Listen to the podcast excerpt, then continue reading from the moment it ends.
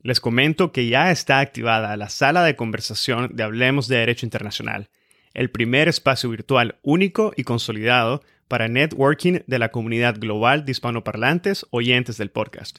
En este espacio virtual podrán intercambiar opiniones sobre distintos temas jurídicos y de política internacional. Podrán fortalecer, aumentar y establecer una red de contactos profesionales a nivel global Podrán conversar acerca de los episodios del podcast, sugerir temas para futuros episodios y mucho más. Nunca, nunca ha sido tan fácil obtener acceso a una red internacional de profesionales del derecho en un único espacio. La sala está habilitada exclusivamente para suscriptores del podcast. Así que suscríbete hoy, forma parte del network de la sala de conversación de Hablemos de Derecho Internacional y disfruta de los beneficios. Podcast, networking, sala de conversación, contenido exclusivo acceso anticipado a los episodios y gotas de jurisprudencia internacional. El link de suscripción está indicado en la descripción de cada uno de los episodios. Este es el episodio número 2 con el profesor Antonio Ramiro Brotons.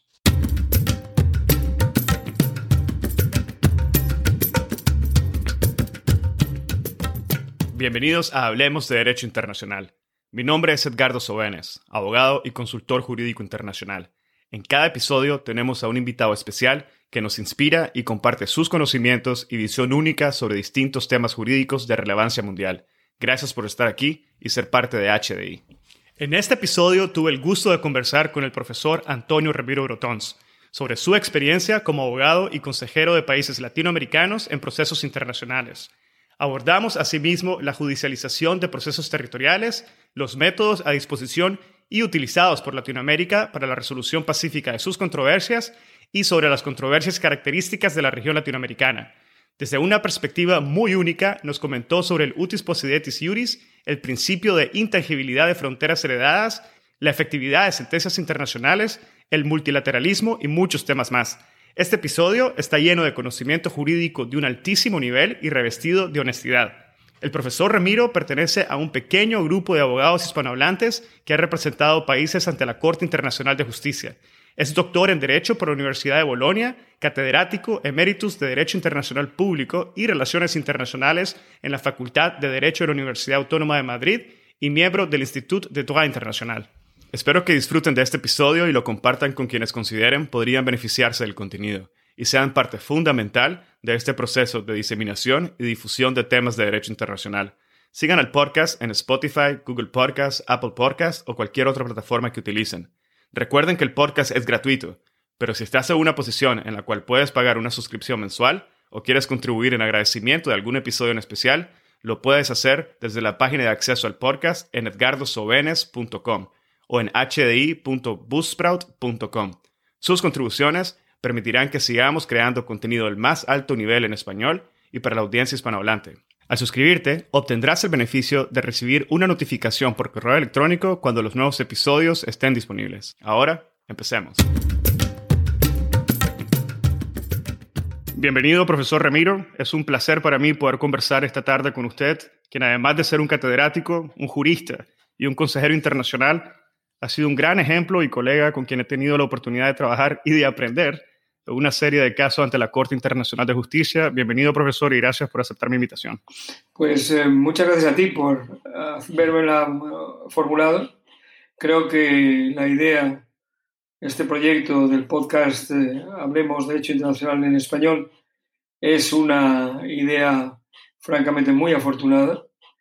Creo que tendrá mucho recorrido y que al cabo del tiempo pues eh, formará constituye un acervo importante porque el cúmulo de opiniones, comentarios, información y formación eh, que irás acumulando harán de ella una herramienta imprescindible.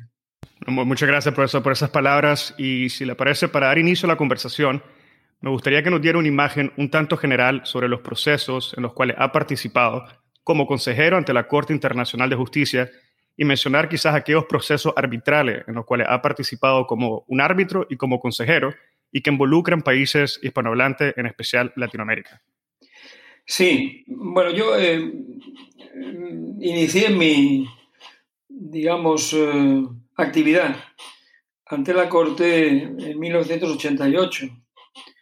en la secuela de uno de los casos en que derivó la condena de Estados Unidos por sus actos ilícitos en, Nicaragua, los que ahí surgieron dos demandas, una contra Costa Rica y otra contra Honduras. Bueno, ahí es cuando yo entré por primera vez en tareas eh, ante la Corte, invitado a ello por Nicaragua. en aquel eh, caso de, Costa Rica se desvaneció enseguida. ¿eh? El del caso de Honduras fue un poco más allá porque Honduras planteó objeciones a la jurisdicción de la Corte y entonces hubo una fase de carácter procesal que perdió Honduras. Yo en ese caso actué a nivel de consejero, no como abogado. Eh, estaba, digamos, eh, conociendo el medio en el que me iba a desenvolver. Y a partir de ahí, el hecho de que Nicaragua judicializara toda su política territorial y de que por otra parte los cambios de gobierno que hubo pues eh, no se tradujeron en un cambio de los equipos de abogados, pues hizo que prácticamente haya desarrollado eh, mi tarea como abogado ante la Corte eh, sustancialmente como abogado de, en los casos de, de, Nicaragua, en los que he estado prácticamente en todos, salvo en los dos que resultaron secuelas del asunto de la navegación al río de San Juan, donde sí que estuve, pero los dos siguientes sobre la carretera construida por Costa Rica en la ribera eh, suya y en el otro caso sobre los temas de, en fin, el drenaje, la ocupación eh, territorial de una parcela limítrofe con el mar por parte de, Nicaragua. En esos dos casos no estuve. Y actualmente ya no soy abogado de, Nicaragua, eh, por tanto he estado en los casos de Nicaragua con Colombia, eh, he estado hasta, hasta, esto, hasta las fases procesales inclusive de los asuntos que están actualmente pendientes sobre el tema de la plataforma continental más allá de las 200 millas y el caso de la violación de derechos soberanos de Nicaragua eh, estos dos casos están pendientes sobre el fondo del asunto. Ahí yo ya no estoy como abogado, pero estuve en la fase de, procedimiento. Y he estado también en los casos con Costa Rica relativos a, la delimitación marítima. ¿no? Y luego, evidentemente, he sido abogado de El Salvador en lo que fue la revisión, el recurso de revisión de la sentencia de, de cuestión territorial insular y de, delimitación marítima en el Golfo de, Fonseca y más allá entre El Salvador y Honduras. Ahí fui abogado de El Salvador en el recurso de, revisión y también fui abogado de Nicaragua en el procedimiento incidental de intervención en ese caso, ¿no? Ahí ya intervine con el profesor Ian Brownlee, ¿no? Y luego, por otra parte, eh, pues he sido también abogado de Bolivia, en el caso de la obligación de negociar el acceso al mar y, en algún momento también, en el otro caso que actualmente pendiente, pero ya no soy abogado de, Bolivia, he sido abogado de España, en el caso contra Canadá, eh, soy abogado de Venezuela como parte no compareciente en el asunto planteado por Guyana, cuya deliberación sobre la fase de jurisdicción acaba de eh, comenzar, una vez que se ha celebrado la audiencia telemática por vez primera en la historia de, la Corte. Y en relación con Argentina, pues he sido abogado de Argentina en lo que fue el recurso, eh, o sea, planteado por, por Chile contra la sentencia arbitral, el caso conocido popularmente como Laguna del Desierto. ¿no?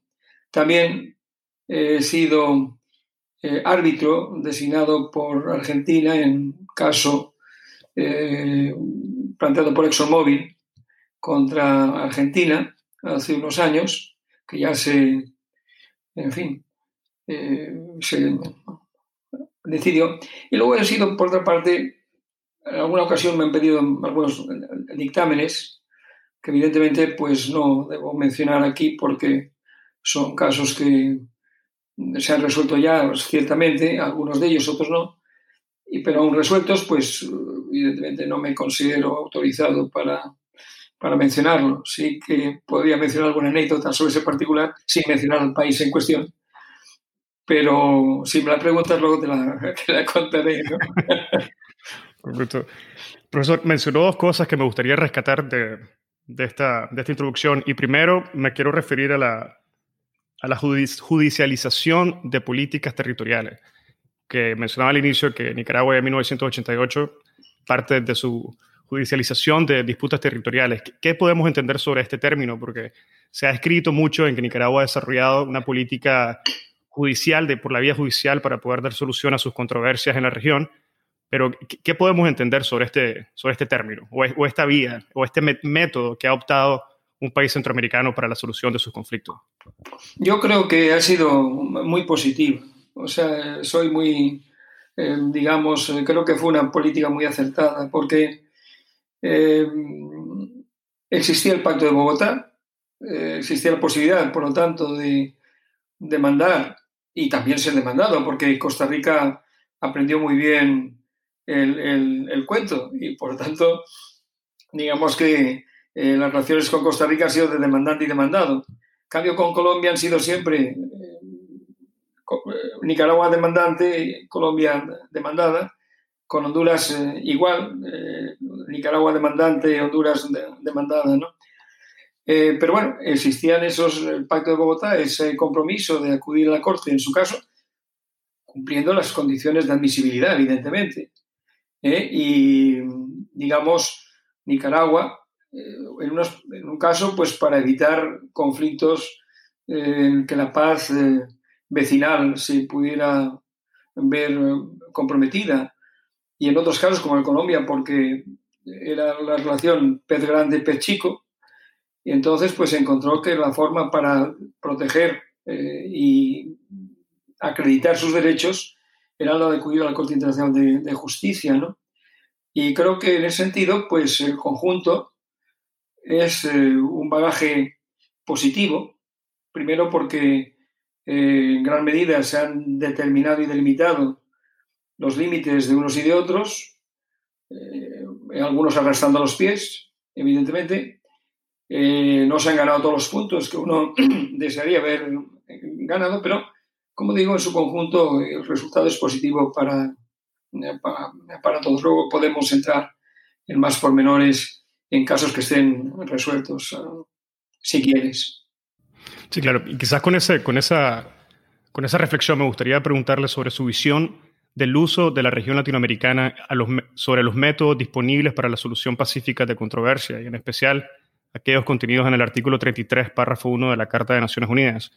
Dada su experiencia y ya que ha logrado trabajar en diferentes, ya como, consejero, como abogado, en, en, arbitrajes, en procesos judiciales ante la Corte Internacional de Justicia. No sé si podría o ha logrado identificar algún tipo de preferencia sobre algún método en especial y al mismo tiempo si nos pudiera eh, desarrollar un poco sobre lo que el profesor Ramiro ha visto que, que diferencia entre lo que es un proceso judicial ante la Corte Internacional de Justicia y un proceso arbitral. Bien, yo personalmente creo que el método más adecuado para resolver los eh, asuntos entre países latinoamericanos es una negociación, en su caso asistida de una mediación. Creo que es eh, la alternativa mejor eh, al arreglo judicial. En cuanto al arreglo judicial, pues evidentemente yo tengo una posición no muy entusiasta del recurso a la Corte Internacional de Justicia. Eh, no porque tenga la menor duda sobre eh, la competencia profesional, la imparcialidad de quienes componen ese colegio judicial, sino porque, y lo mencionaba Philippe Coubret en el anterior eh, podcast inaugural que hiciste hace unos días, porque, francamente, que un país latinoamericano enfrentado a una controversia jurídica a otro país latinoamericano tenga que acudir a una corte en el que se debate en inglés o en francés. Sí, ya sabemos que se puede también eventualmente trabajar en, en español, pero francamente el debate es en francés o en inglés. Entonces, que dos países que no hablan ni francés ni inglés tengan que, en definitiva, hacer traducciones monumentales de una documentación que cuando, como luego hablaremos del último de juris, seguramente, pues eh, pertenece a un derecho indiano, un derecho del siglo XVI, del siglo XVII, del siglo XVIII, que ese cúmulo importantísimo, ese volumen monumental de documentos tengan que traducirse al inglés o al francés, con los costes que supone, con las imprecisiones e inexactitudes que conlleva, con los gastos que evidentemente y el papel, yo diría que esencial que asumen abogados que no están formados en nuestra propia cultura. Pues, eh, como digo, me hace ver con cierta reserva el recurso a la Corte Internacional de Justicia. Entonces tú dirías, bueno, estás apuntando a un arreglo arbitral o estás apuntando a esa Corte Interamericana o Latinoamericana de la que se habló y se habla de vez en cuando. Pues eh, en cierto modo sí. Pero claro, ¿qué experiencia tiene uno cuando se han intentado este tipo de procedimientos? El primer procedimiento arbitral de composición estrictamente latinoamericana, si no recuerdo mal, fue de la laguna del desierto. ¿Y qué pasó cuando uno de los países eh, perdió el caso? Pues que a los eh, asesores legales del país que perdió el caso los pusieron, digamos, como, en fin, eh, a escurrir, como se dice vulgarmente, porque ¿cómo se ha acudido a un tribunal arbitral latinoamericano? ¿Entiendes? Se, ponía en cierto modo en, duda la competencia profesional y la integridad de los miembros de ese, de ese tribunal. Entonces, ¿y qué se había hecho hasta entonces? Se comprende, y hablo como académico en este momento, evidentemente, estamos hablando de casos anteriores, por supuesto, a que yo me involucrara en este tipo de asuntos, pero se comprende, por ejemplo, que los pleitos entre Argentina y Chile arbitrales tuvieran que ser resueltos por magistrados nombrados por la reina de Inglaterra, bueno, me parece una cosa absolutamente eh, insensata. Pero así, así, así lo hemos vivido. En orden de cosas, ya acudiendo a la Corte, se comprende que se organizara una sala ad hoc eh, para el asunto El Salvador-Honduras, en la que no figuraba ningún latinoamericano hispanoparlante, existía un brasileño, sí, pero otro un japonés, un británico, y los dos jueces ad hoc dentro de la sala ad hoc eran un griego y un francés. Finalmente entró un juez español, un juez español, juez Torres Bernárdez, porque se murió el juez francés.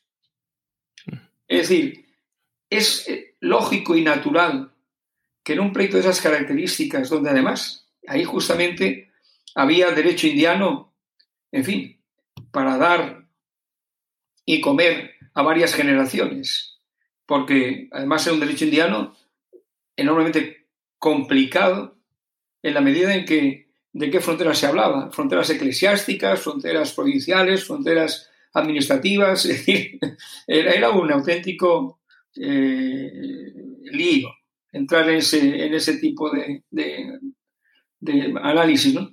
Por lo tanto, yo, como digo, claro, en la intervención final de, de Philip Kubrick mencionaba, tocabais el tema de las lenguas, ¿no?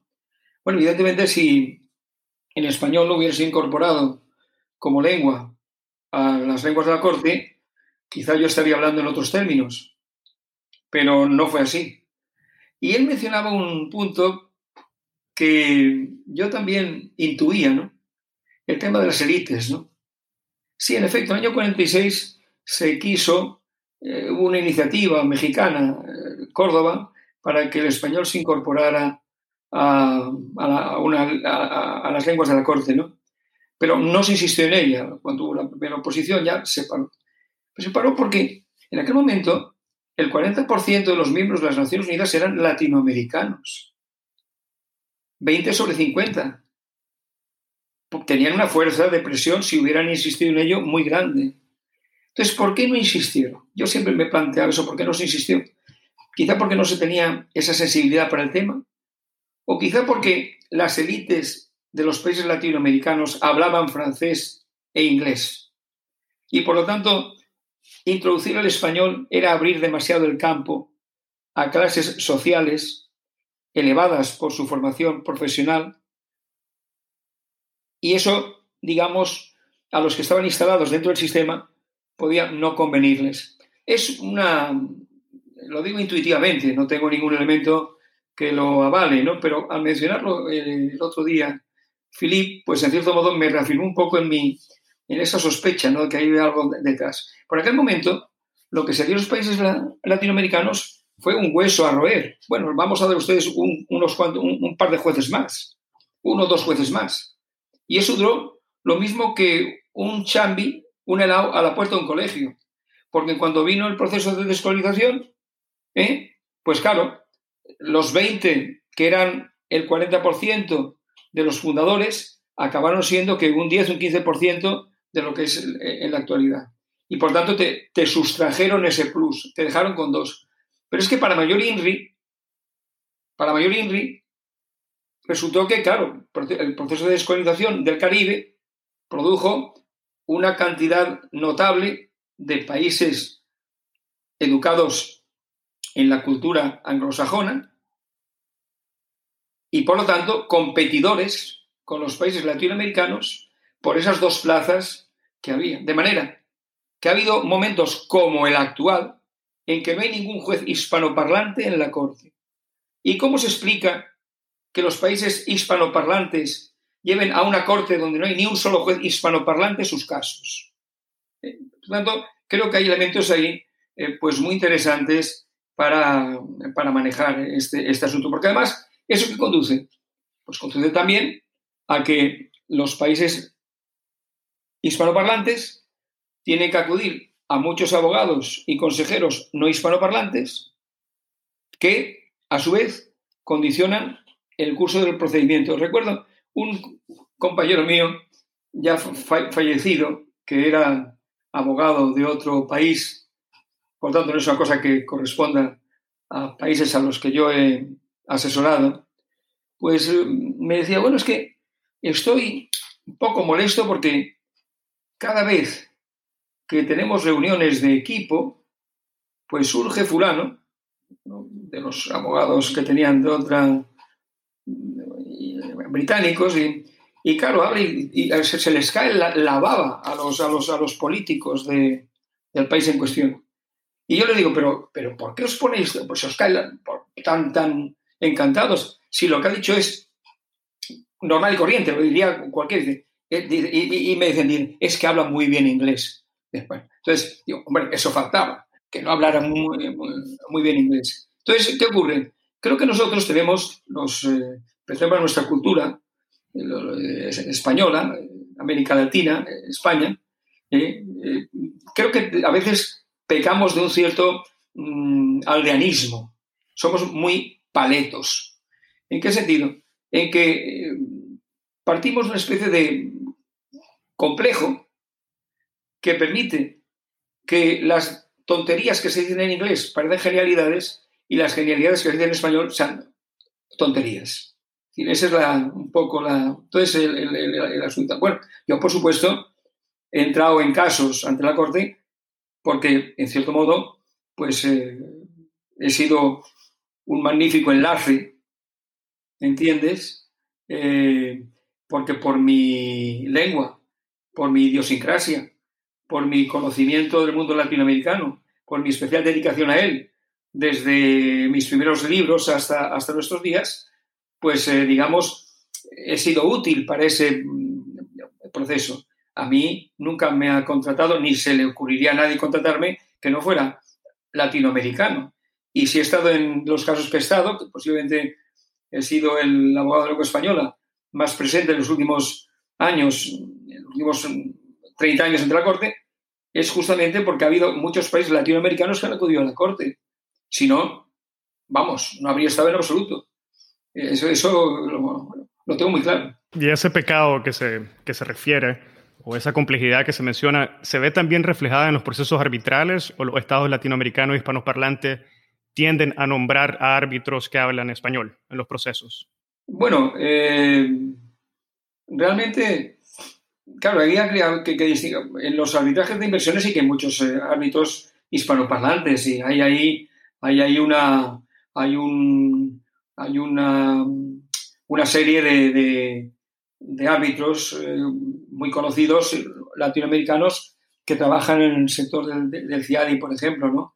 Ahí sí. Ahora, en los arbitrajes ya eh, eh, tampoco ha habido tantos arbitrajes realmente en los últimos años que tengan que ver con, con yo creo que, bueno,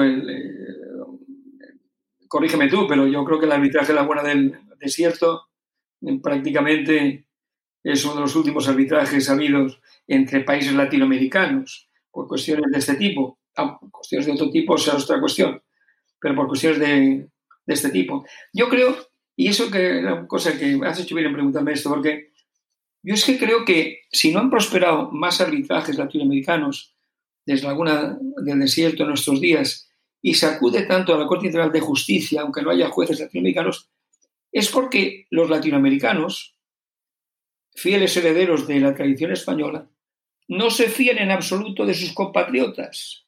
Y entiendo por compatriotas la, la patria grande. Es decir, que hay una especie de sospecha de que cualquier profesor, juez, especialista,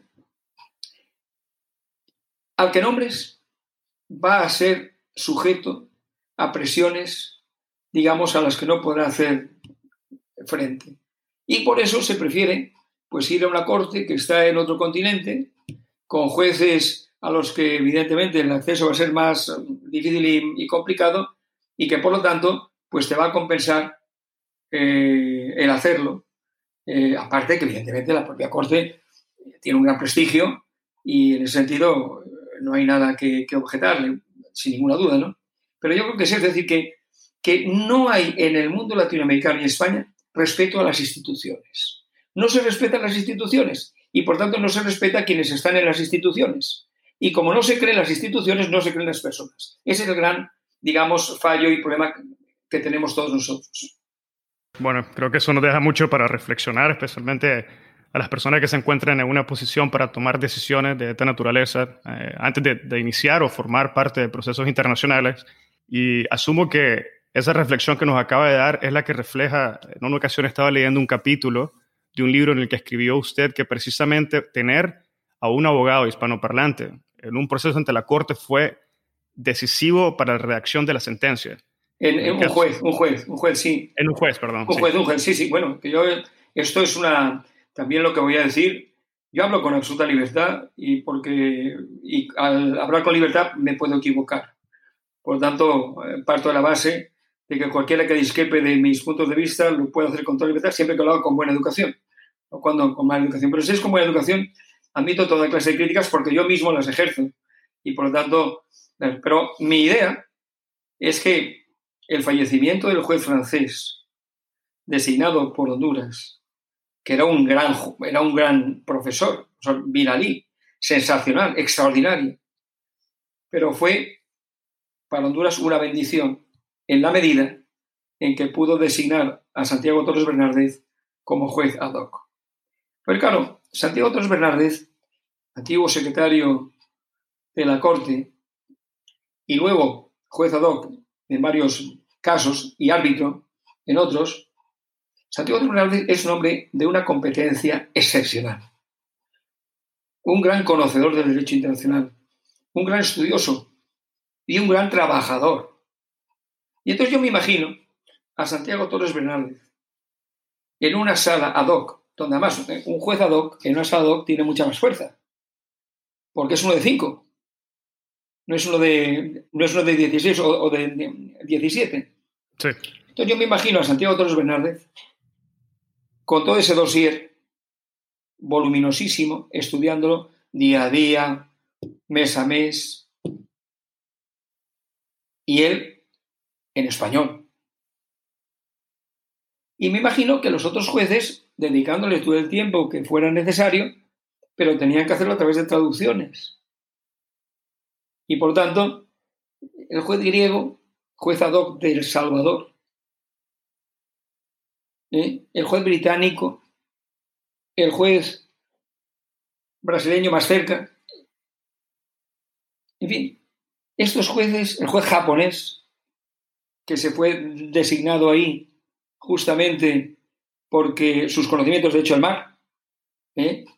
específicos, que curiosamente, cuando se planteó luego el recurso de revisión, pues, eh, eh, digamos, mientras que El Salvador creía que debía recomponerse en lo posible la sala con los quienes ya estuvieron en la sala diez años antes, la otra parte rechazó y el juez japonés, aunque era juez de la corte, no estuvo en la sala ad hoc, el recurso de, revisión.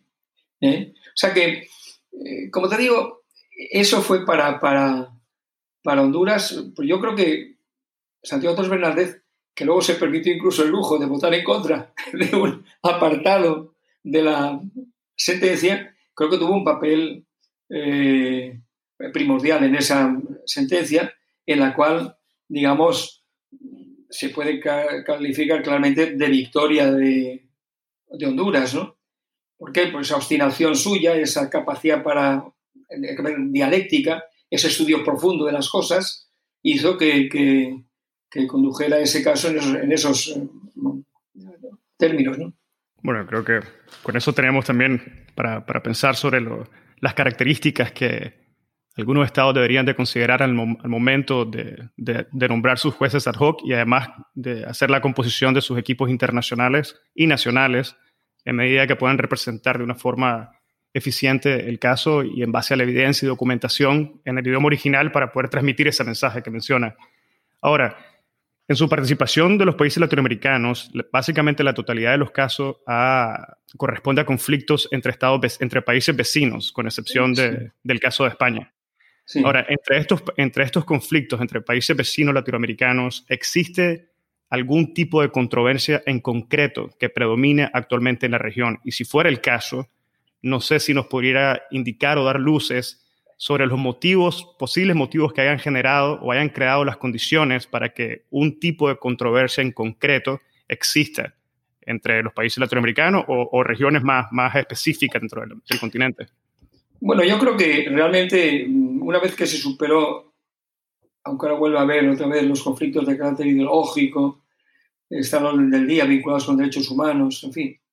Pero una vez que se superó ese proceso de injerencia de Estados Unidos en Nicaragua, que fue muy desestabilizador para la región, pero que al mismo tiempo permitió mostrar cómo una acción concertada de países latinoamericanos podía ser un elemento reestabilizador de la paz sin que Estados Unidos eh, pues impusiera sus criterios, hablando de evidentemente Esquipulas y Contadora, ¿no? Pues eh, evidentemente a partir de ahí realmente los casos eh, fueron sido casos sobre todo de carácter eh, eh, territorial, de limitación de espacios, antiguos conflictos fronterizos que pudiera haber, pero sobre todo de limitación marítima.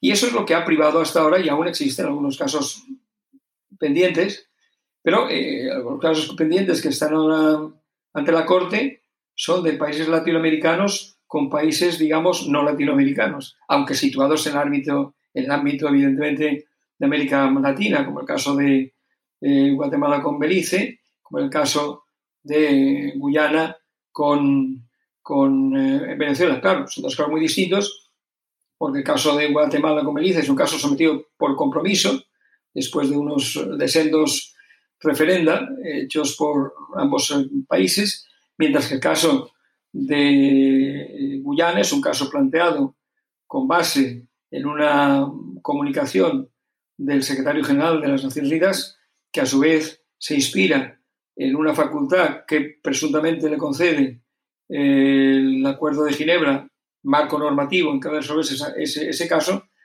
y lo ha hecho mediante una demanda unilateral. No puedo hablar más de este caso, evidentemente, por razones obvias. Primero, porque no quiero hacer propaganda de las opiniones que evidentemente sustento, sería incorrecto por mi parte. ¿Eh? Eh, pero, pero mencionaba efectos de mencionar que son dos casos donde en un caso se parte de un compromiso en todo caso, hay una demanda de carácter unilateral que produce la no comparecencia del demandado por considerar que la Corte carece de, jurisdicción sobre el caso. Son los casos que hay pendientes en este momento.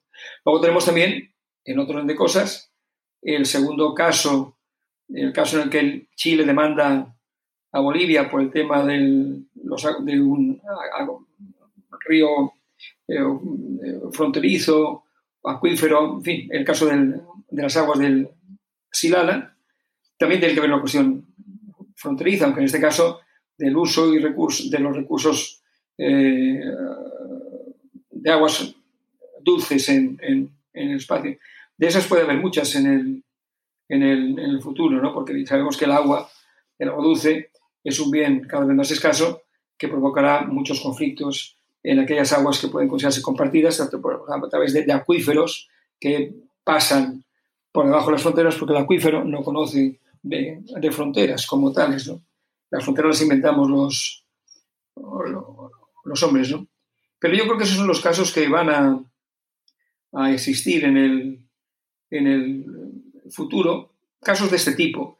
En cambio, no creo que los casos de, donde entra mucho la política eh, sean buenos para la, para la Corte ni para los arreglos de carácter judicial.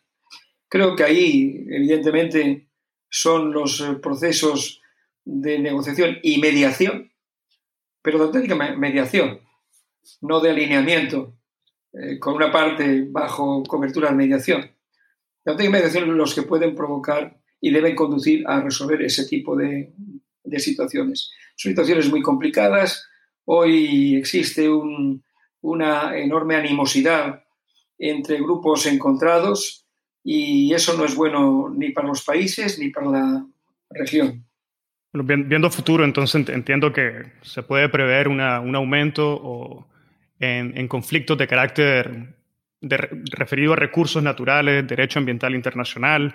Eh, y en esa línea, ¿podríamos decir que Uti Possidetis Juris de 1821 ya es algo de conflictos del, siglo pasado para la región latinoamericana o todavía puede que tenga una, una incidencia preponderante en algunos conflictos territoriales o marítimos en la región. Bien, el último 7 de julio ya hemos llegado al concepto realmente mágico. Eh, Quizás podríamos podría empezar diciendo en dos oraciones lo que, lo que consiste el último 7 de juris para, para, aclarar a aquellos de la audiencia que no están familiarizados con este término. Bueno, el último 7 de juris tiene un sentido eh, estrecho y propio y un sentido amplio y, en mi opinión, impropio.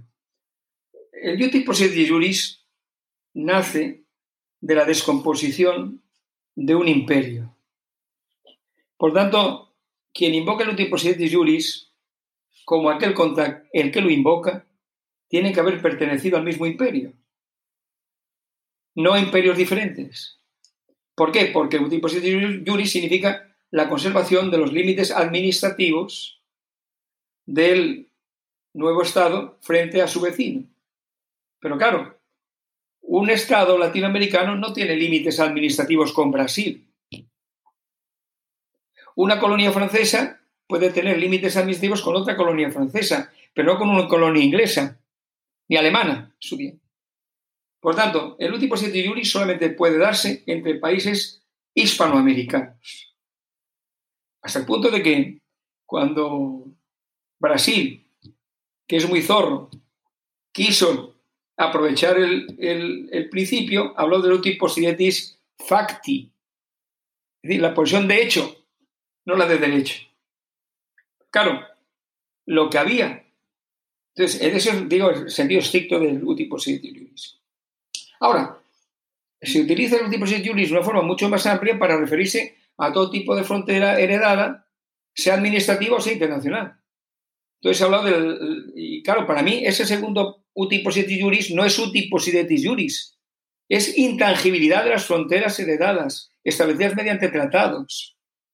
Por tanto, no confundamos el uti juris, que es un principio que se aplica a países que deben delimitar territorio procedentes del mismo imperio o la misma corona, con el principio del pacta sunt servanda, que se aplica en fronteras de una forma incondicional y absoluta, sin admitir rebus sic ni ningún tipo de circunstancia modificativa, y que es eso es otro principio distinto. No es un tipo siete juris, aunque se llame ahora así, mal, mal llamado así. Es principio de intangibilidad de las fronteras heredadas. Y por cierto, ese principio sería muy discutible. También, no sé si quieres que hablemos algo de eso, porque, pues claro. sí, sí, por eh, favor, por favor. Sí, hombre, es que eh, es muy gracioso, por decirlo de alguna manera, que tú, estoy pensando finalmente en, en África, pero se podría aplicar también en América Latina, pero sobre todo en, relaciones de países de culturas. Es curioso que tú tengas que aceptar un pacta sunt servanda de unas potencias coloniales, cuando el colonialismo lo has censurado y lo has condenado. Entonces, claro, aquí ocurre que vienes a eso que... Me, hablabas de la justicia antes. Bueno, la justicia eh, brilla por su ausencia en todos esos casos, porque el principio de seguridad jurídica se lo come todo. ¿Por qué no queremos discutir los tratados coloniales? ¿Por qué imponemos los tratados coloniales para establecer la sacrosanta virtud de las fronteras? Para evitar guerras entre vecinos, pensando que no podrán negociar, porque el que tenga lo que tenga querrá conservarlo y el otro no se lo podrá arrebatar sino por la fuerza, no mediante la negociación. Esos mismos países, los mismos jueces, que declaran sacrosantos los tratados coloniales, rechazan los, como tratados los acuerdos suscritos por las tribus originarias con una de esas potencias coloniales. Hombre, ¿cómo es eso? Ah, es que no eran sujetos internacionales. Ah, eran objetos. Bueno, pero hemos cambiado todo eso, ¿no? Si hemos condenado el colonialismo, teníamos que condenar todas las consecuencias del colonialismo. Y por lo tanto, rechazar todo aquello que procede del colonialismo, incluidos naturalmente los tratados entre potencias coloniales, que usaron el territorio de sus colonias en función de la fuerza que tenían en las relaciones recíprocas, pero no en atención, evidentemente, a los intereses de las poblaciones autóctonas. Esto en cuanto al presidente general de frontera. Ahora vamos, si quieres, al tipo sidetis juris. El tipo sidetis juris es un... He hablado del principio mágico, porque cada vez que lo estudio más, creo menos en él. O sea que el último Positis Juris es un invento. Un invento necesario, posiblemente, para evitar justamente los conflictos entre países vecinos. Y por eso, bueno, pues eh, tuvo una gran aceptación. No solamente porque se incorporó en tratados entre países vecinos, sino también porque finalmente se llegó a considerar incluso un principio de derecho internacional americano y luego incluso universal. Pero bueno, que cuando se habla precisamente de qué aportes ha hecho el derecho internacional americano al derecho internacional general, se utiliza, entre otros, justamente el utiposidetis. ¿no? Bueno, evidentemente ha sido un principio muy útil, un principio de estabilización, pero claro, si lo escarbas en él, encuentras muy poca cosa. ¿Por qué? Pensemos Ecuador-Perú un caso, y como no estaba en esos casos, puedo hablar de ellos, hablando ahora como académico, ¿no? Ecuador estaba encantadísimo, ¿eh? hasta cierto momento, con el último sidetis juris. Pero caray, de pronto sale de un archivo un documento que arruina las expectativas de Ecuador para mejorar las expectativas de, de Perú. Y entonces realmente se puede pensar que podemos estar al último documento, o sea, que el territorio de un país dependía fundamentalmente de que tuviera en Sevilla, en el Archivo General de Indias o en las capitanías, equipos minuciosos que iban expurgando cualquier documento y que, hipotéticamente, hablo hipotéticamente, podían destruir aquello que no les conviniera y conservar aquello que les eh, aprovechaba. Bueno, es una sospecha, evidentemente cualquier conservador del archivo de Indias me dirá que eso es imposible, que por supuesto que todo está súper controlado y tal, bueno, pero eso ahora, pero a lo mejor hace 80 años, hace 100 años. Por lo tanto, digamos que en cierto modo el tipo Sietis Juris premiaba aquel que tenía investigadores más avezados y más sensibilizados pues, y, con mejor acceso a los archivos. Bien. Pero es que además, ¿de quién es el tipo Sietis Juris? Porque el último Sietis Juris era de, las, era de los virreinatos, era de las capitanías generales, era de las audiencias, era de las provincias. ¿De qué predicamos el último Sietis Juris? Porque si fuera el último sitio es un principio aplicable a los virreinatos, habría cuatro estados en América Latina, no más. Los procedentes de los cuatro virreinatos existentes en aquel momento, Río de la Plata, Perú, eh, Nueva Granada y Nuevo México. Si hablamos de capitanías, encontramos unos cuantos más. Si hablamos de audiencias, creo que eran 11 o 13. Es decir, y si hablamos de provincias, entonces, ¿qué ocurre?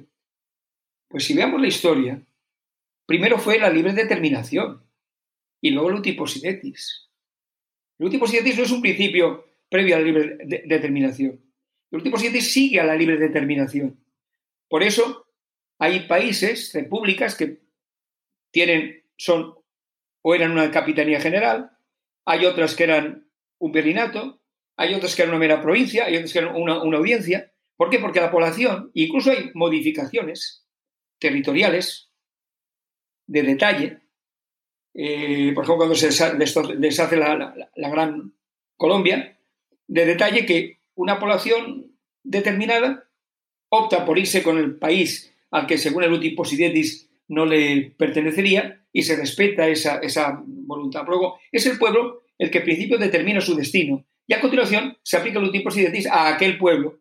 Si es el pueblo de la provincia, el uti possidetis es la provincia. Si es un virreinato, el uti possidetis es el virreinato. Si es una capitanía general, el possidetis es la capitanía general. O sea que eso se debe entender así. Y claro, ¿qué ocurre?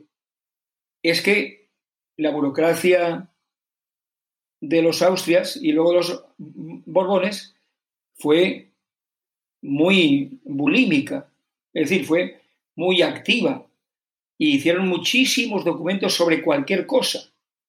Y entonces hay límites de un tipo, límites de otro, y en consecuencia la determinación acaba siendo, en cierto modo, no diría que arbitraria, pero bastante, digamos, eh, eh, discrecional.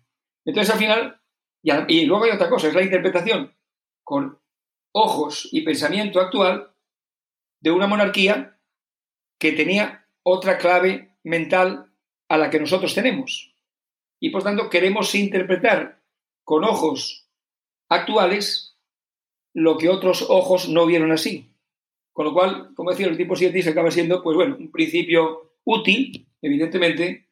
Ahora, Evidentemente sí, ese principio pues ha dado mucho juego a los eh, eh, abogados eh, españoles, a mí en particular y, a alguno más, y también a otros latinoamericanos, porque evidentemente es un principio que requiere una especie de traslación hacia los abogados también anglosajones o franceses o de otra tercera nacionalidad para su mejor inteligencia. Y de hecho, quienes acaban haciéndose cargo de los eh, debates sustantivos y en los procedimientos escritos sustantivos del último son, evidentemente, no los franceses, no los británicos, no los eh, estadounidenses o alemanes, sino, o italianos, sino los españoles o los latinoamericanos, evidentemente. ¿Por qué? Por eso.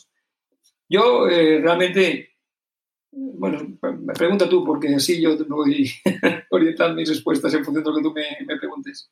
Pero lo que quería indicar es que en mis intervenciones, pues fundamentalmente ha habido temas procesales vinculados al Pacto de Bogotá, sobre todo, y temas sustantivos vinculados al tipo 7 juris y al establecimiento mediante costumbre local o acuerdo tácito de una frontera. Son los dos temas en que realmente se han centrado mis eh, participaciones. Pacto de Bogotá y un tipo sidetis. No, no, efectivamente, hay algo de lo cual puedo tener conocimiento de primera mano es que es una, ha sido una especialista en, la interpretación de tratados y documentos históricos que incluyen el Pacto de Bogotá. Y precisamente sobre esto le quería, le quería preguntar, como su posición sobre el principio del último posietis juris probablemente podría ser desafiada por algunos que no compartirán su posición, es evidente que esta misma encuentre una cuna en conflicto entre Estados. Y entonces, cuando existen estos conflictos, ahora quizás podemos hablar de la base jurisdiccional que tienen los países para poder solucionarlo. Y en especial nos vamos a referir, o me gustaría referirme al pacto, al pacto de Bogotá. Desde su punto de vista, ¿qué significa el pacto de Bogotá para la región, para la región latinoamericana y la fusión que ha tenido en la resolución pacífica de controversias? Y si puede, eh, también referirse a los desafíos que el mismo pacto ha encontrado dentro de la gran sala de justicia del Palacio de la Paz. Sí, pero antes, ya que voy a perfilar el tema del último porque nos quedaba el, el, el volé, el, el, puntito del último en la reivindicación marítima. Bien, es ahí, es ahí donde yo encontré, donde me dicen más descreído. Porque claro, cuando eh, algún Estado eh, de la otra parte, o sea, eh, quería sostener que había un tipo en el mar evidentemente, a mí me parecía algo totalmente, e incluso sobre las pequeñas islas, es decir, me parecía absolutamente eh, carente de, lógica. Porque, en primer lugar, el mar, hasta prácticamente hace unos decenios, ¿qué conocía? Pues una estrecha faja de mar territorial a la que luego eventualmente se añadió una especie de pequeña zona contigua, luego era el alta mar, y luego cuando se empezó a encontrar recursos en el suelo y el subsuelo, pues empezaron a surgir las plataformas continentales, luego hubo mucha codicia sobre eso y vinieron decir, bueno, la pesca también me la quedo yo, la zona económica exclusiva, decir, pero eso, evidentemente, en todo el proceso de creación de las eh, repúblicas latinoamericanas no existía. Estamos en un tipo de 1810 a 1821, según la región en la que nos encontremos, ¿no? Y claro, en esa época no existía ni siquiera la noción de mar territorial, era una noción, digamos, consolidada. Había unas aguas más o menos jurisdiccionales, era un tema que no estaba en absoluto cerrado, ¿no?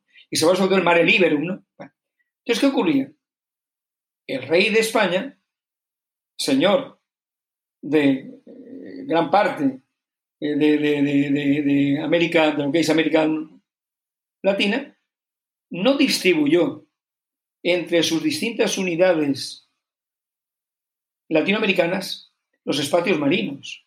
¿Por qué lo iba a hacer? Si el mar era uno y quería monopolizarlo además, frente a las eh, escuadras, a los corsarios, a, los piratas procedentes de más allá de los Pirineos. ¿Por qué lo iba a hacer? Es decir, el mar era uno para él. Por tanto, no hubo tipo 7 juris porque no hubo división del mar, no podía haberla. E incluso eso afectó a muchos espacios insulares deshabitados ¿Por qué? Porque si no había habitación, el propio rey no tenía ningún motivo para decir estas islas pertenecen a Guatemala o pertenecen al niño de Coria. Es decir, no tenía ninguna razón para hacerlo, ¿verdad? Y por tanto, muchos pleitos de utipos y juris aplicados a las islas tenido que ser por la vía de las efectividades, porque nadie ha podido probar de una forma incuestionable que el rey de España les hubiera concedido esa islita deshabitada a ellos y no al, vecino. Por tanto, el último sidetis ha sido útil, como digo, con todos estos elementos, eh, en, la delimitación territorial continental, pero no en lo que se refiere a la habilitación del tipo 7 sobre espacios insulares por menos deshabitados, ni, eh, por supuesto, para la determinación de espacios marinos. Eso evidentemente se ha tenido que resolver por otra vía, como ha hecho, evidentemente, la Corte cuando se le ha requerido para ello. Ah, bueno, entonces me hablaba del Pacto de Bogotá.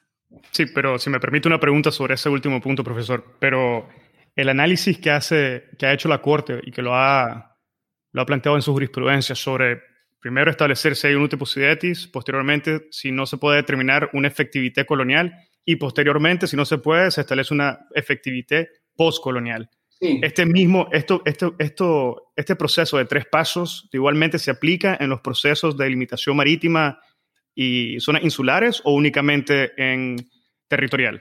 Eh, prácticamente en lo, en lo, territorial. Yo lo conozco simplemente porque es, es, tan obvio. Es decir, tú podías aplicarlo si quieres, es decir, a, nivel eh, puramente de lógica aristotélica, tú podías eh, aplicarlo. Decir, bueno, voy a ver si alguien me invoca el último 7 y voy a ver si lo hay y si no, irá a las efectividades, etcétera, etcétera, etcétera. Pero en la práctica, eso se ve a simple vista. Entonces, evidentemente, ¿qué ocurre? Pues que tú, en efecto, en la Tierra, en el continente, vas a encontrar muchos documentos, puedes pelearte todo lo que quieras sobre el utiposidetis y resolverlo en términos de utiposidetis, en muchos casos. ¿eh? Y solo, eventualmente, acudir a efectividades porque el utiposidetis es oscuro. ¿eh? O hay argumentos para unos y argumentos para otros. Pero en el mar, y en esos espacios insulares deshabitados, realmente el último se acaba, digamos, eh, en el primer suspiro. Por lo tanto, ya se tiene que acudir a las efectividades. Evidentemente, en el caso de espacios insulares y el caso de, del Marítimo, pues al típico proceso de la Corte, que no se sigue muy acertadamente en el caso Honduras-Nicaragua, Nicaragua-Honduras, de limitación marítima, porque ahí evidentemente se considera que ese proceso no iba a conducir a un resultado eh, equitativo y se prefiere hacer la famosa línea bisectriz, a la que luego se le crean esas especies de, hendiduras para conceder los islotes allí existentes a Honduras en virtud de unas efectividades, en mi opinión, bastante dudosas, pero que yo creo que tienen que ver fundamentalmente con el deseo de la Corte de, bueno, de dar y repartir. Bueno, y entonces me hablabas ahora, eh, de...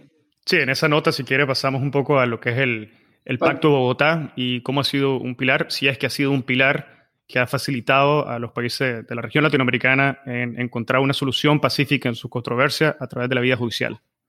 Sí, yo creo que el Pacto de Bogotá eh, fue una gran idea y una gran obtención. Porque el Pacto de Bogotá, con todas las limitaciones que, a las que han hecho referencia, pero claro, Bogotá también admite arbitraje y admite muchas fórmulas para organizar eh, arreglo de carácter jurídico sin acudir a la Corte, ¿eh?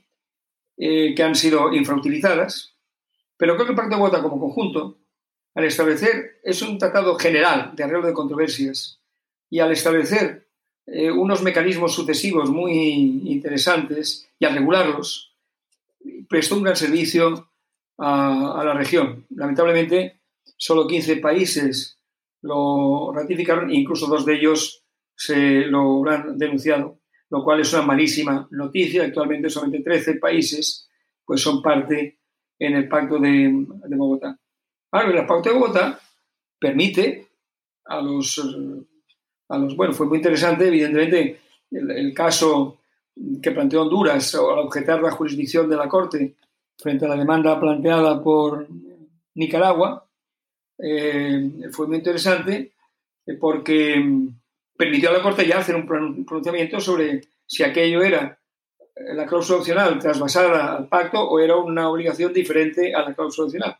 Bueno, entonces, quiero significar que evidentemente los estados demandados, invocando el demandante, el pacto de Bogotá, tienen capacidad para oponerse a esa, a esa demanda, creando que no se dan las circunstancias que según el propio pacto permiten acudir a la Corte unilateralmente. Y así lo han hecho, lo hizo Honduras, así lo hizo Colombia y así lo hizo eh, Chile, que por cierto demandó a Bolivia, arguyendo que ese tema estaba resuelto por un, por un acuerdo, pero no demandó a Perú cuando también sostenía que estaba sostenido que ese asunto estaba resuelto por un acuerdo, ¿verdad? Eh, y al final, pues evidentemente quiere decir que eso, esto lo pongo en solamente para significar cómo las estrategias pueden variar según sea el país frente al cual te vas a enfrentar y los intereses eh, de futuro también que puedas tener con unos y con otros. Es decir, que hay muchos elementos porque una cosa que puedes plantear como una excepción al fondo, como una, digamos, eh, objeción de fondo, lo planteas como una objeción a la admisibilidad en virtud de esa posibilidad que tienes. Bueno, entonces, eh, acudir a una excepción preliminar, a una objeción preliminar, es perfectamente lícito y está en el propio pacto. Y se ha acudido a ello en, estos casos. Otros casos, como Costa Rica, no lo ha hecho. ¿eh? Eh, acabo de mencionar el caso Perú con Chile, tampoco se fue directamente al fondo del, del asunto. Yo creo que en general los objetantes no han tenido mucha fortuna porque tanto Honduras como Chile eh, como Colombia eh, perdieron en gran medida las fases, eh, digamos, jurisdiccionales. Colombia en parte solo, una parte obtuvo razón, pero bueno, es una parte que desde el principio se puede decir que Nicaragua daba por, por perdida. Bueno, entonces, a partir de ahí, como digo, sí creo que la función del pacto ha sido una función muy eh, positiva y que en ese sentido, dado que no hay otro instrumento general, pues es un instrumento que debería ser mantenido y eh, desarrollado. Bueno, y ahora que ya, hemos tenido la oportunidad de conversar sobre los tipos de conflictos, las bases jurisdiccionales disponibles, eh, las cortes, los procesos arbitrales, me gustaría hacer una pregunta un poco más general y me refiero a la justicia, la justicia internacional como tal en la práctica. Y hago esto también en conmemoración que el próximo 17 de julio se celebra el Día Mundial de la Justicia Internacional y quizás sería bueno reflexionar un poco sobre la efectividad que dicha justicia encuentra a través de sentencias de órganos judiciales internacionales. ¿Esta justicia internacional en la práctica es efectiva aún ante la falta de un organismo internacional que se encargue en verificar la implementación y la efectividad de sentencias? O la comunidad internacional ya ha demostrado a través de los años que su compromiso es sólido y suficiente para que no exista un impedimento a la implementación de sentencias de órganos internacionales en general? Bien, yo creo que eh, por lo que se refiere a la justicia, particularmente la impartida por la Corte Internacional de este nombre, pero también se puede aplicar a, cualquier, a otras eh, instancias judiciales o arbitrales, yo creo que la ejecución y el cumplimiento de estas eh, sentencias se basa en eh, el crédito y la imagen de los países demandados cuando estos han aceptado la jurisdicción. ¿Qué es la cuestión? Es decir, evidentemente si tú llevas a un país que rechaza la jurisdicción, argumenta con una cierta argumentación a una corte, la que sea, pues este país no va a estar, evidentemente, eh, por la labor de ejecutar una sentencia que le sea contraria, porque desde el principio han mantenido una hostilidad radical al ejercicio de esa jurisdicción. Pero cuando tú has aceptado la jurisdicción, ¿eh? entonces evidentemente pues se puede decir que el cumplimiento de la sentencia está en función de mm, el propio honor y la propia dignidad que te reconoces a ti mismo, ¿no? Y tu propia imagen. Por ejemplo, si Estados Unidos no hubiera debatido sobre jurisdicción con Nicaragua en el año 84, evidentemente su rechazo de la sentencia del 86, digamos, había tenido una cobertura en los medios, en la opinión pública, mejor que la que tuvo el rechazar la sentencia después de haber debatido sobre la jurisdicción y haber dado un portazo porque había perdido la jurisdicción. Es decir, un país que litigue más sobre el fondo, pues también está más obligado aún a, cumplir con las sentencias. Y cuando empieza a poner pegas y a poner objeciones, ya tal, realmente está erosionando su propia imagen frente al mundo y su propia imagen frente a una parte de su, de su propia opinión, si no pública, sí académica y profesional. No mencionaré aquí a ningún país, pero sé de un caso en el que, digamos, el gobierno de ese país se ha opuesto con uñas y dientes a ejecutar una sentencia de la Corte ¿eh? y la opinión académica de los internacionalistas de ese país mayoritariamente ha criticado duramente a su propio gobierno. ¿Por qué? Porque ha visto que la imagen del país, país que se las da de ser un paradigma de observancia del derecho internacional, pues estaba, digamos, echando piedras contra ese frágil tejado que cobijaba ese, principio. Por tanto, yo creo que ese es el elemento fundamental. El respeto que un Estado se debe a sí mismo y a la palabra empeñada para cumplir las sentencias, aunque no le sean favorables. A partir de ahí, evidentemente, pues cabría pensar en... Eh, se habla del concurso del Consejo de Seguridad. Bueno, no me parece una posibilidad sensata ni fácil porque, dado el enfrentamiento profundo entre las grandes potencias, pues ahí siempre habrá alguna parte que tendrá como padrino a uno de los miembros permanentes y por lo tanto eso es, eh, digamos, eh, eh, música celestial. ¿no? Pero la creación de mecanismos de ejecución de sentencias, por ejemplo, la capacidad, en su caso, para que, de hecho, las sentencias de estos tribunales y cortes pudieran ser ejecutadas de orden interno, sobre todo si tenían tenido una traducción económica, pues eso, igual que se hace con las sentencias de los arbitrajes de inversiones, pues eso debería considerarse con mayor seriedad, sin que la inmunidad de jurisdicción del Estado ¿eh? y de ejecución pudieran impedirlo, pero requería evidentemente una serie de negociaciones y los países hoy son muy celosos más que nunca en su soberanía y el propio derecho internacional pues vive eh, horas no precisamente muy afortunadas. Bueno, en ese sentido se ha, se ha mencionado que el concepto de soberanía que, que, se ha venido manejando en los últimos años dentro del derecho internacional ya no, ya no corresponde, que, que, se han dado una serie de cambios en base a, la, a las nuevas realidades, ¿no? Sí, pero a la hora de la verdad, digamos que, hombre, lo que pasa es que podemos decir que la soberanía del Estado está ocupada con K por determinados grupos. Eso es distinto. ¿eh?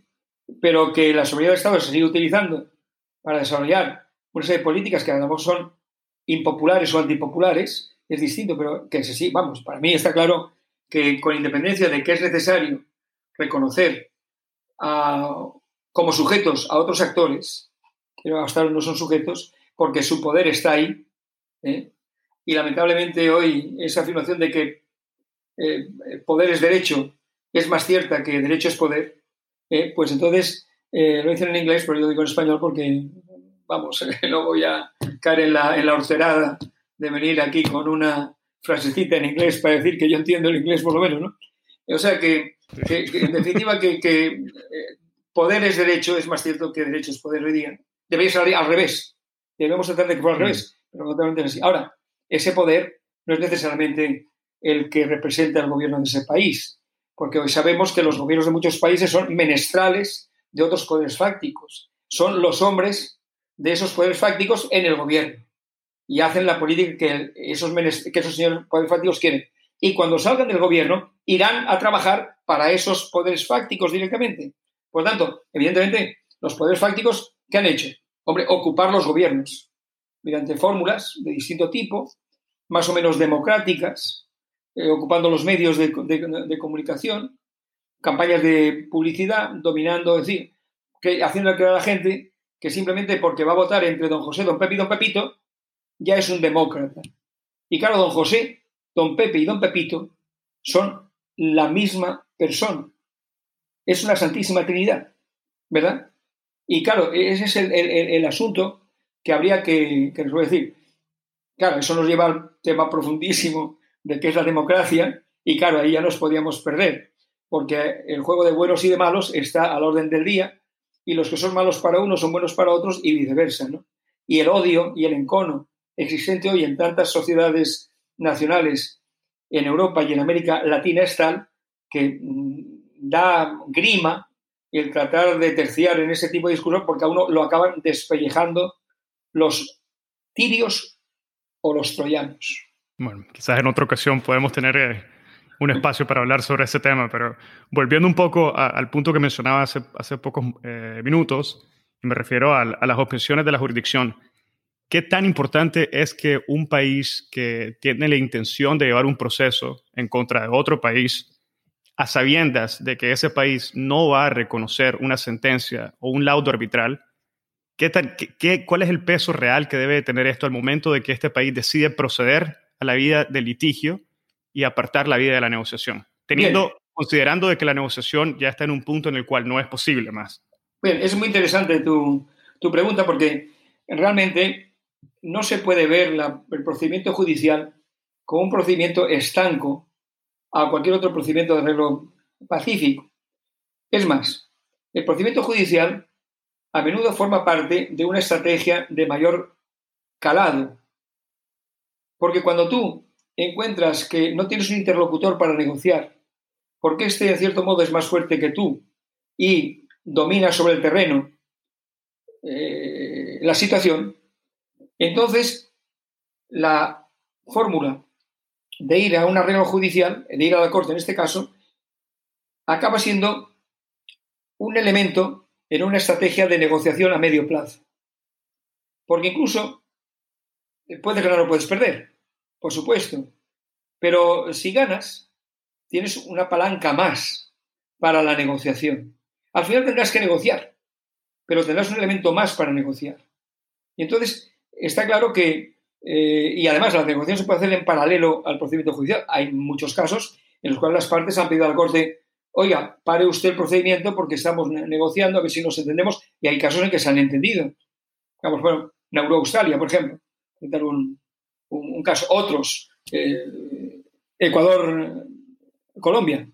¿eh? Es decir, o sea que evidentemente uno no debe ver el procedimiento judicial como un procedimiento finalista necesariamente en el que, bueno, voy a tener un sentido y no, voy a saber qué hacer con ella. Siempre sabrás qué hacer con la sentencia. Pero es que el propio procedimiento es un acicate para la negociación. Es que un Estado que puede verse demandado y que cree que tiene pocas posibilidades de hurtarse jurisdiccionalmente a la Corte, considera quizá más útil volver a la mesa de negociaciones para evitar estar, digamos, cañoneado todos los días justamente ante los jueces en un caso que tiene, digamos, por lo menos difícil solución para él. ¿eh? O cuando ocurre que, bueno, un Estado tiene todo y el otro no tiene nada. Claro, ¿qué ocurre? Si a un procedimiento judicial, el Estado que no tiene nada, con que gane algo, ya se considera victorioso. El que lo tenía todo, con que pierda algo, cree que ha perdido el caso. Caso de Nicaragua con Colombia es paradigmático estos efectos. ¿no? Eh, ni uno ni otro ganó ni perdió el caso. La Corte actuó con arreglo a un criterio, incluso se podía decir que fue muy generosa con Colombia cuando, a partir de un hito, un puntito, el punto 32 del famoso conjunto de quitasueño, entendió que aquello no era un bajío, sino que era una roca y a partir de esa roca, dando saltitos de bajío en bajío, creó todo un espacio, digamos, de jurisdicción colombiana. Colombia debió agradecer eso era un regalo que le estaba haciendo la, Corte. ¿Sobre base de qué?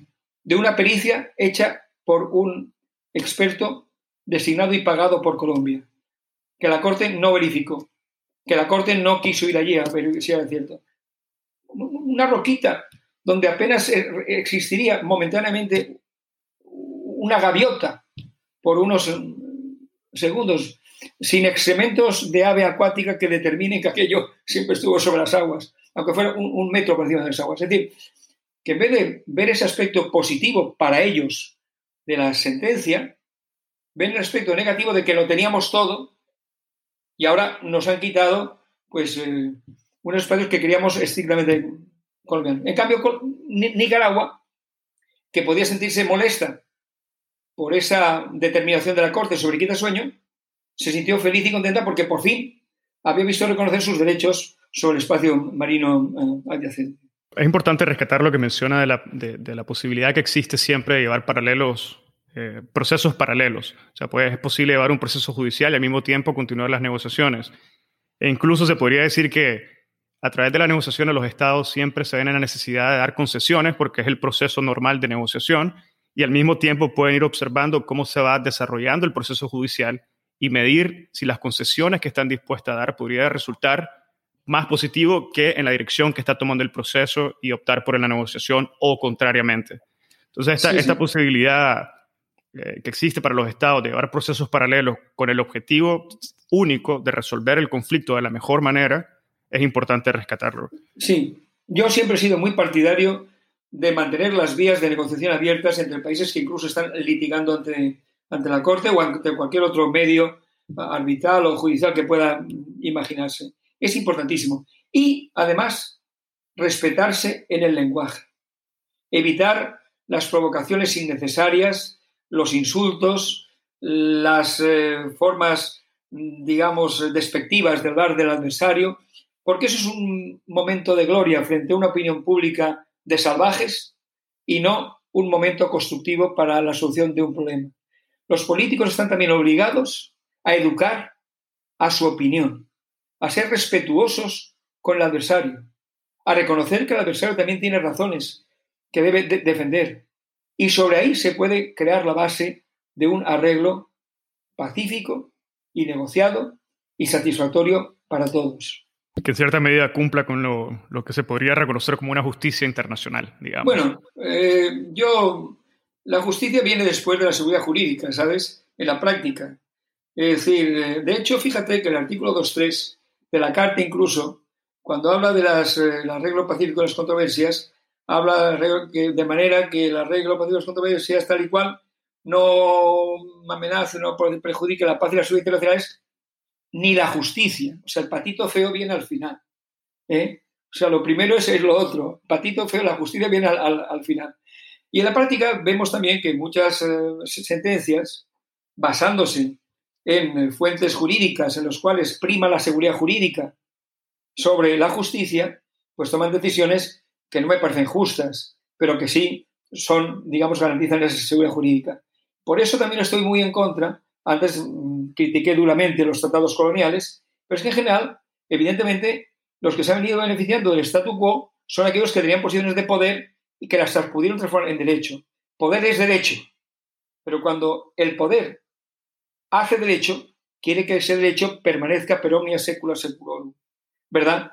Y claro, eso es lo que me parece que no responde a un criterio de justicia adaptado a los tiempos. Y es lo que acaba conduciendo a procesos de carácter revolucionario a conflictos armados cuando aquel que ha padecido la injusticia tiene el poder suficiente para desafiar a aquel que la cometió.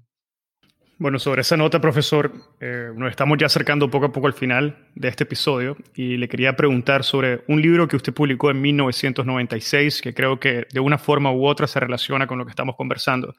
Y me refiero al libro Civilizados, Bárbaros y Salvajes en el Nuevo Orden Internacional. Un libro bastante único y quisiera preguntarle si existen elementos que usted ya previó en este 1996 cuando estaba escribiendo este libro que se hayan fortalecido o que hayan cambiado o incluso elementos que quizás no se llegaron a materializar de la forma en que usted lo había previsto en esa época. Bien, es un libro que escribí porque estaba realmente muy molesto con el proceso eh, que estaba siguiendo el mundo y el derecho internacional. Después la famosa promesa que nos habían hecho eh, Gorbachev y Bush padre, de que nos encaminamos en una era de paz, prosperidad, solidaridad, en fin, cooperación. Todo eso era delicioso y maravilloso.